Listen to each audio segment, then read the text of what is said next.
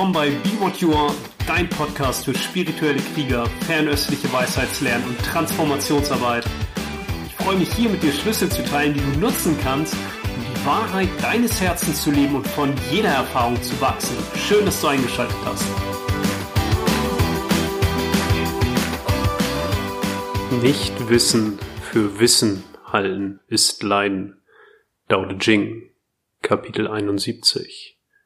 Hey, ich bin Nils Paulini und in dieser Folge spreche ich über Wissen und bei dem Zitat nicht Wissen für Wissen halten ist Leiden. Da liegt eigentlich schon alles drin, was wir brauchen, um auch alles Leiden hinter uns zu lassen.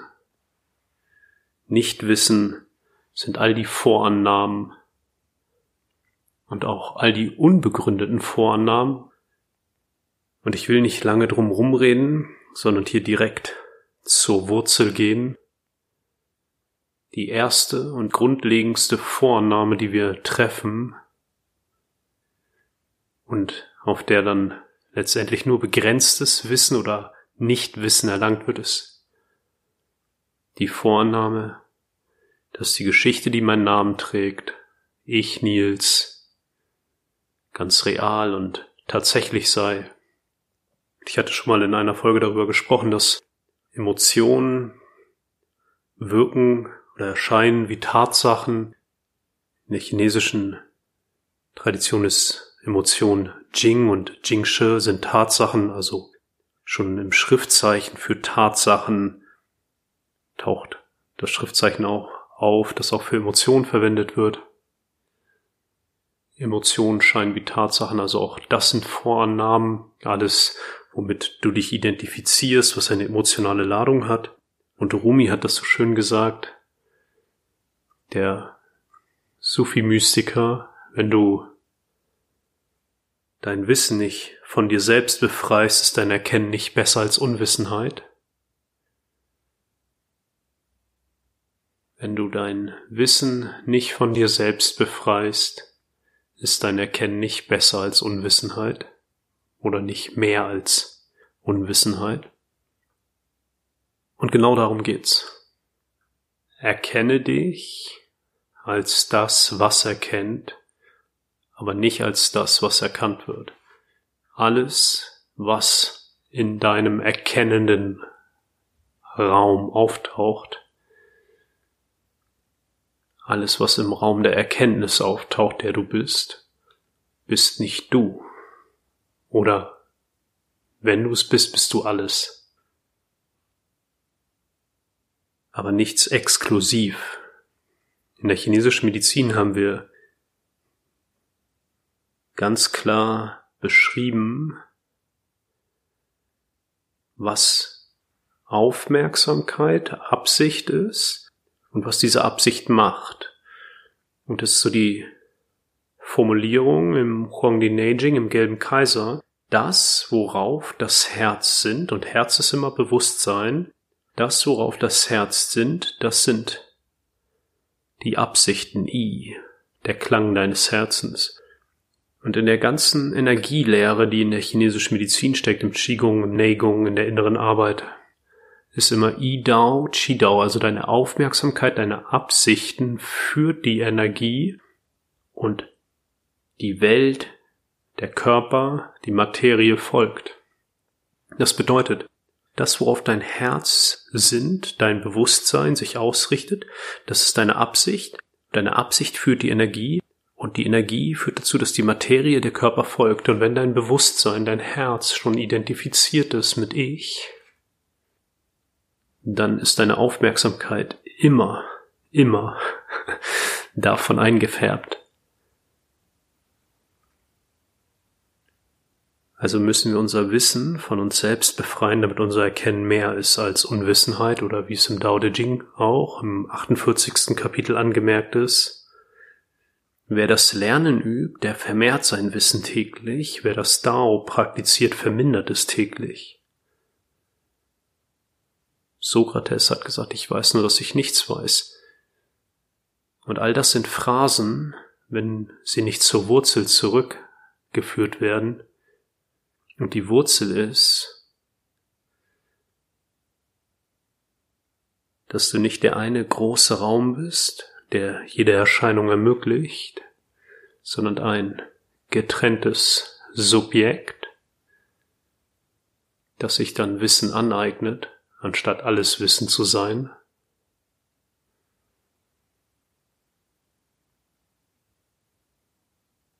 Dieses getrennte Subjekt, ich, Nils, ich, die Geschichte, die meinen Namen trägt,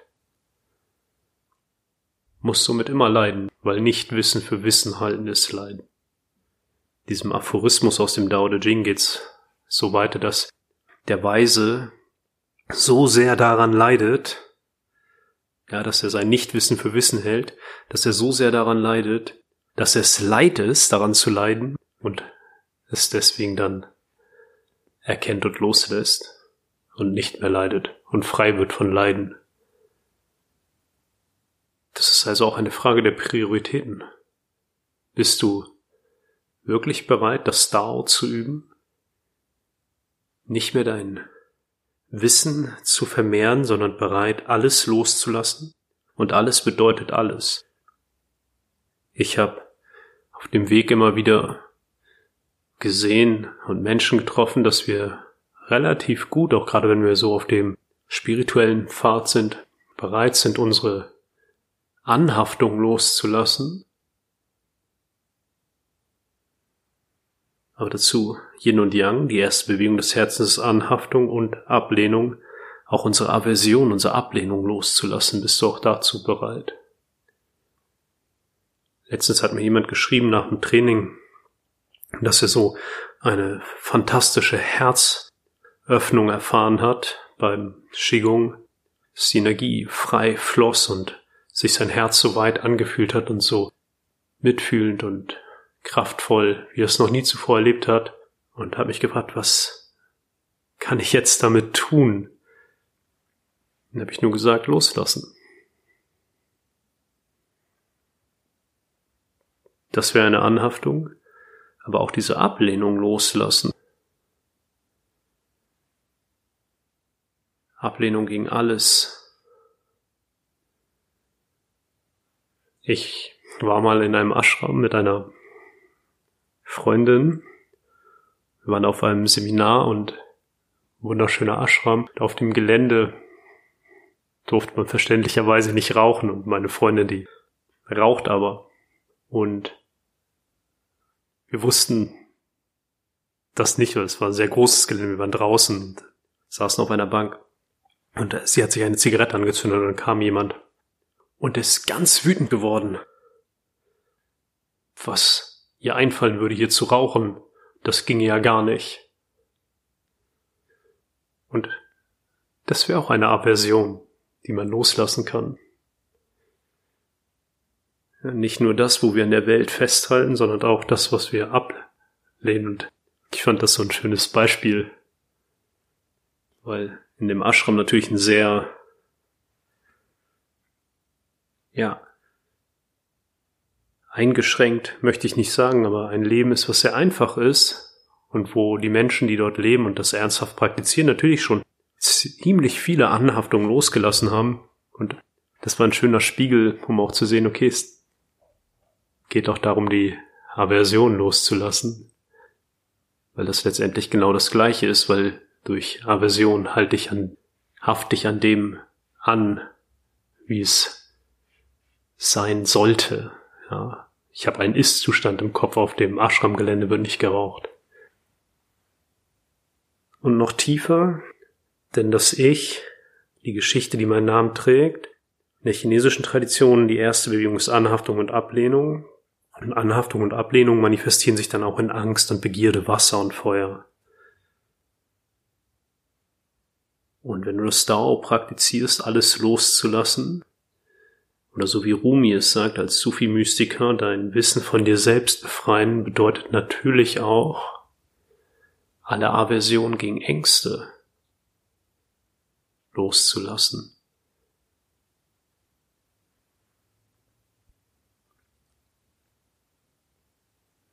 Dafür zitiere ich nochmal Rumi. Lebe dort, wo du fürchtest zu leben. Vergiss Sicherheit. Lebe, wo du fürchtest zu leben. In der chinesischen Tradition ist das, wenn du dir vorstellst, dass das Bewusstsein im Herz, im Feuer zu Hause ist und der Spiegel davon ist das Wasser. Der Gegenpol, das Yin dazu ist das Wasser. Dann wird der Geist und das Bewusstsein umso klarer und stabiler, umso tiefer es sich verwurzelt. Das ist die Spansion, den Geist, das Bewusstsein verwurzeln. Und im Wasser ist Angst aktiv. Angst aktiv. Und Wasser, Yin und Angst sind die dichteste Energie. Kontraktion, verdichtetste Form von Energie. Und wenn das Bewusstsein damit identifiziert ist und eben nicht verwurzelt ist. Verwurzelt würde bedeuten, du durchdringst die Ängste mit deiner fühlenden Präsenz, mit deinem Erkennen und siehst auch, dass das völlig frei vom Persönlichen ist, also das Wissen befreit ist von dir selbst, auch das Wissen über Angst, und du es einfach als das spürst, was es ist, Energie in Bewegung, dann wird der Geist unerschütterlich stabil und klar. Und wenn der Geist aber identifiziert ist mit diesen Ängsten, dann siehst du die Welt als eine Reflexion der Angst. Die Chinesen beschreiben das sehr schön. Aus dem Dao wird die Eins, das Wuji, das Meer aller Möglichkeiten, das noch nicht ausdifferenzierte Potenzial. Und aus der Eins wird die Zwei, Yin und Yang, und da hast du schon Anhaftung und Ablehnung, Angst und Begierde, falsch und richtig. Und das alles, Anhaftung, Ablehnung, Angst und Begierde, falsch und richtig, Daraus entsteht die drei Himmel, Mensch und Erde. Auf der körperlichen Ebene Mikrokosmos die drei Dantchen, unteres Dantchen im Beckenraum, Herzraum und Schädelraum. Und aus der drei entsteht die Welt der zehntausend Dinge. Die Welt der zehntausend Dinge ist eine unmittelbare Folge aus diesem drei, aus Himmel, Mensch und Erde, oder drei ist auch Subjekt, Objekt und was dazwischen fließt, also zum Beispiel nicht mehr das erkennende, pure Gewahrsein, der Raum, in dem alles erscheint, sondern auf einmal ist in diesem Raum ein Ich, Subjekt, das etwas erkennt, Objekt, und drei, ein Erkennen dazwischen. Ein Subjekt, eins, erkennt ein Objekt, zwei, und das Erkennen, drei, geschieht dazwischen, anstatt wieder wahrzunehmen, dass das alles eins ist, denn die Wahrnehmung des Subjekts geschieht im gleichen Atemzug wie dem Objekt und auch das Erkennen, das also nicht ein Subjekt, das etwas erkennt, sondern das einfach nur erkennen. Aber das nur, wenn ich mich von diesem Subjekt mein Wissen von mir selbst befreie. Und die Welt der zehntausend Dinge ist aus Angst gemacht. Ist aus Anhaftung und Ablehnung gemacht. Ist aus falsch und richtig gemacht. Aus zwei wird drei, aus drei wird die Welt der zehntausend Dinge. In der Welt der zehntausend Dinge und die Welt der zehntausend Dinge ist all das, was du für real hältst all dem, was bedeutsam für dich ist. Die Erscheinung deines Körpers, die Erscheinung deiner Partnerin oder deines Partners, die Erscheinung deiner Arbeit, die Erscheinung deines Kontostandes, die Erscheinung deines Kühlschranks, die Erscheinung deines Autos, deines Hauses. Das ist die Welt der zehntausend Dinge. Deine Kinder, zehntausend Dinge. Das ist gemacht aus Anhaftung und Ablehnung, aus Angst und Begierde, aus falsch und richtig. Und ein Geist, ein Erkennen, das sich vom Ich befreit oder ein Wissen, das nichts weiß, das geht über diese zwei noch hinaus zurück. Zur Eins, zum Wuji, zum Meer aller Möglichkeiten und ruht in diesem noch nicht ausdifferenzierten Potenzial ist ein beobachtendes Erkennen. Die Welt der zehntausend Dinge ist wie ein Wirbelsturm. Und das Tor in diesem Wirbelsturm ist die zwei, die Anhaftung, Ablehnung und darüber dann in die Himmel, Mensch, Erde, falsch und richtig, Beziehung zu gehen. Aber das Auge des Sturms sieht alles. Das Auge des Sturms erkennt alles als möglich, ist sich aber auch bewusst, dass es alles hervorbringt und selbst davon unberührt bleibt.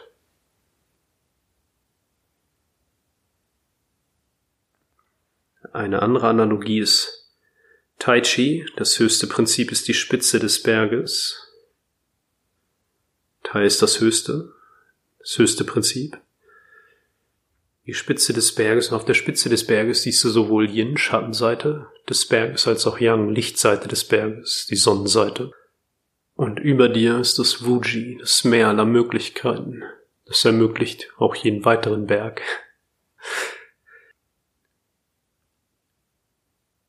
Und die Einladung, dein Wissen von dir selbst zu befreien oder nicht wissen, als das zu erkennen, was es ist, nämlich nicht wissen, und dies nicht für Wissen zu halten, funktioniert, indem du alles loslässt. Und was bedeutet alles loslassen? Das heißt auch erstmal mit diesen drei Grundkonzepten zu arbeiten. Ich lade dich ein, alles in Frage zu stellen, was du über falsch und richtig weißt. Alles. Welche Gedanken man denken darf, weil sie richtig sind und welche man nicht denken darf, weil sie falsch sind mit welchen Menschen man zu tun haben darf, weil sie richtig sind, mit welchen man nichts zu tun haben darf, weil sie falsch sind. Was man in einer Beziehung tun darf, weil es richtig ist und was man in einer Beziehung nicht tun darf, weil es falsch ist.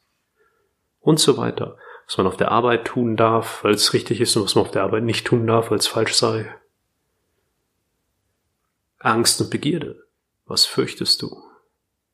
Was wäre das Schlimmste, das passieren könnte und auf der anderen Seite, welche Fantasien malst du dir aus im Lojong, in dem tibetischen Geistestraining? Finde ich das so wunderbar, dass das da den Hinweis auch gibt. Dass es keine bessere Zukunft gibt, dass du jede Hoffnung loslassen sollst. Weil was bringt Hoffnung nicht anderes mit sich als Anhaftung und Ablehnung, Angst und Begierde?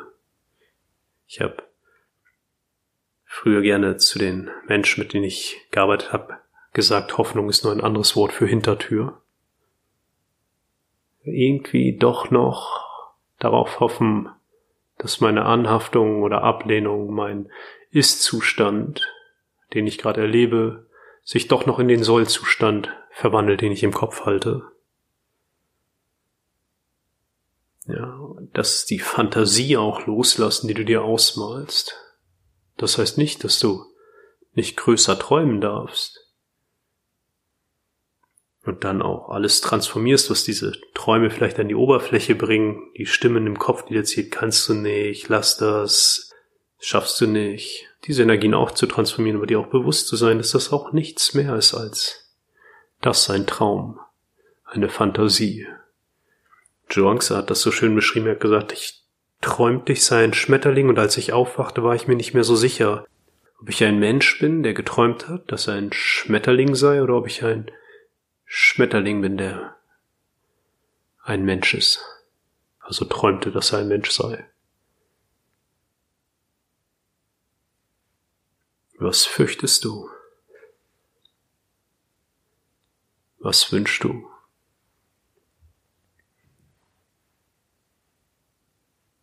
Und auch deine Wünsche sind Anhaftungen auch deine ganzen Aversionen zu überprüfen.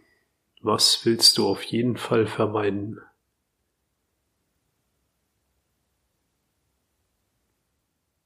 Ist ja nicht nur, dass wir vermeiden wollen, dass gewisse Dinge im Raum unserer Erfahrung auftauchen.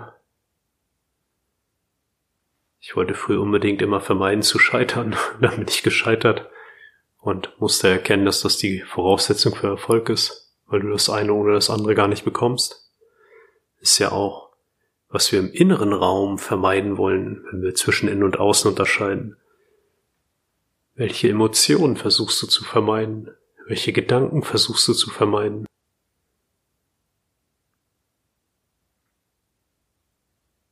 Was versuchst du in deiner Beziehung zu vermeiden?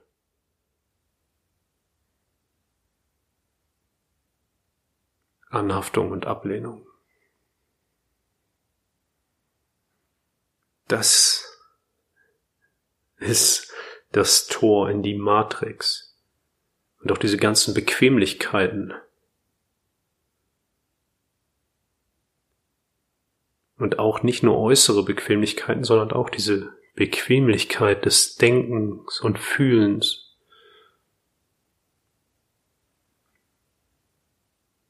Das merkst du immer, wenn es starr wird, denn der Shen, das Bewusstsein der reinsten Form, ist maximale Ausdehnung, Weite, Leichtigkeit, Raum. Und wann immer es dichter und starrer und enger wird, ist das der Grad der Identifikation mit etwas. Also wenn wir ganz stark an etwas festhalten, uns identifizieren, exklusiv unsere Absicht, das worauf unser Herz sind, ganz exklusiv auf etwas richten, wie es richtig ist oder falsch ist, umso dichter wird die Energie und umso kontrahierter und starrer und fester wird die Energie. Und umso mehr du an der Wahrheit deines Herzens bist, und das ist auch nur ein Konzept, aber ein gutes, weil es ein guter Wegweiser ist, umso mehr öffnet sich der Raum, umso mehr ist da Weite, Licht, Leichtigkeit. Umso starrer und fester das wird, umso mehr bist du in der Matrix. In der Welt der zehntausend Dinge. Und die Welt der zehntausend Dinge ist wiederum auch nur eine Reflexion, also das, was du anfassen kannst, dein Bankkonto, deine Kinder, dein, dein Haus. Das ist auch wieder nur, wenn du wieder Welt der zehntausend Dinge siehst, als das, was aus der drei, aus Himmel, Mensch und Erde und dann aus der zwei, aus Yin und Yang entsteht, dann ist das die äußere, die Yang-Reflexion natürlich eine Reflexion des Inneren, wenn du auf dieser Ebene bist die Welt der zehntausend Dinge in dir, ist das ganze Nichtwissen, das du für Wissen hältst. Weil du nicht einfach der Energie gestatten kannst, zu kommen und zu gehen wie Wellen am Meer. Und wenn du schon mal am Meer warst, dann weißt du, es gibt zwar ruhige Tage, aber die nächste Welle kommt bestimmt. Und eine weitere Möglichkeit, das zu untersuchen, dein Wissen von dir selbst zu befreien, damit es mehr ist als Unwissenheit, das Erkennen, oder damit du über das Nichtwissen hinausgehst, oder so Sokrates es gesagt hat, ich weiß nur, dass ich nichts weiß, ist alles, was im Raum der Wahrnehmung auftaucht, daraufhin zu überprüfen, wie sehr es sich persönlich anfühlt. Und dabei ist wichtig, weil der kleine Geist dir sonst direkt einen Strich durch die Rechnung macht, ich sage nicht, dass es nicht persönlich ist, sondern ich bitte dich nur oder lade dich ein, dahin zu fühlen, wie sehr es sich persönlich anfühlt und welche Energie damit einhergeht, wenn du etwas für persönlich hältst. Nur jetzt lade ich dich mal ein, dahin zu spüren, etwas in dein Bewusstsein zu heben, dir etwas ins Bewusstsein zu rufen, das du für persönlich hältst. Es könnte sein, dass du den Körper für persönlich hältst. Es könnte sein, dass du den Gesundheitszustand für persönlich hältst, dass du die Beziehung, die du führst, für persönlich hältst, die Arbeit, die du verrichtest, dein Kontostand für persönlich hältst, was auch immer es sein mag. Und auch wenn der kleine Geist sagt, ja, natürlich ist das persönlich. Ja, ja, ja, ist gut, ist persönlich. Nur schau mal, wie fühlt sich das an? Nur jetzt, hier. Wenn du das für persönlich hältst, was auch immer es sein mag, welche Energie geht jetzt gerade damit einher? Das ist meins, gehört zu mir, bin ich, betrifft mich, Ohne das zu bewerten oder zu analysieren, schau nur, wie fühlt sich das an. Vielleicht kannst du es im Körper oder um den Körper herum wahrnehmen. Persönlich. Das ist meins, gehört zu mir, das bin ich, das betrifft mich.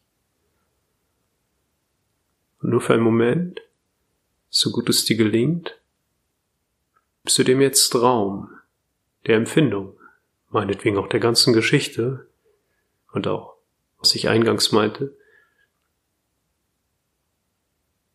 dem Gefühl oder der Erscheinung, dass das eine Tatsache sei. Auch das darf alles da sein und für einen Moment verweilst du als das erkennende Bewusstsein, das jede Erscheinung ermöglicht, das die Erscheinung des Persönlichen ermöglicht, ohne sie zu brauchen. Die Chinesen haben dieses Zurückkehren zum Ursprung, sich mit dem Ursprung vermischen. Es bezieht sich oft auf die Energie.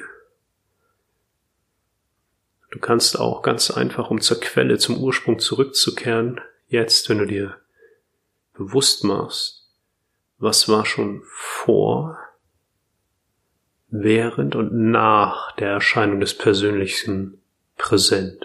Was war schon vorher da? Was ist die Quelle?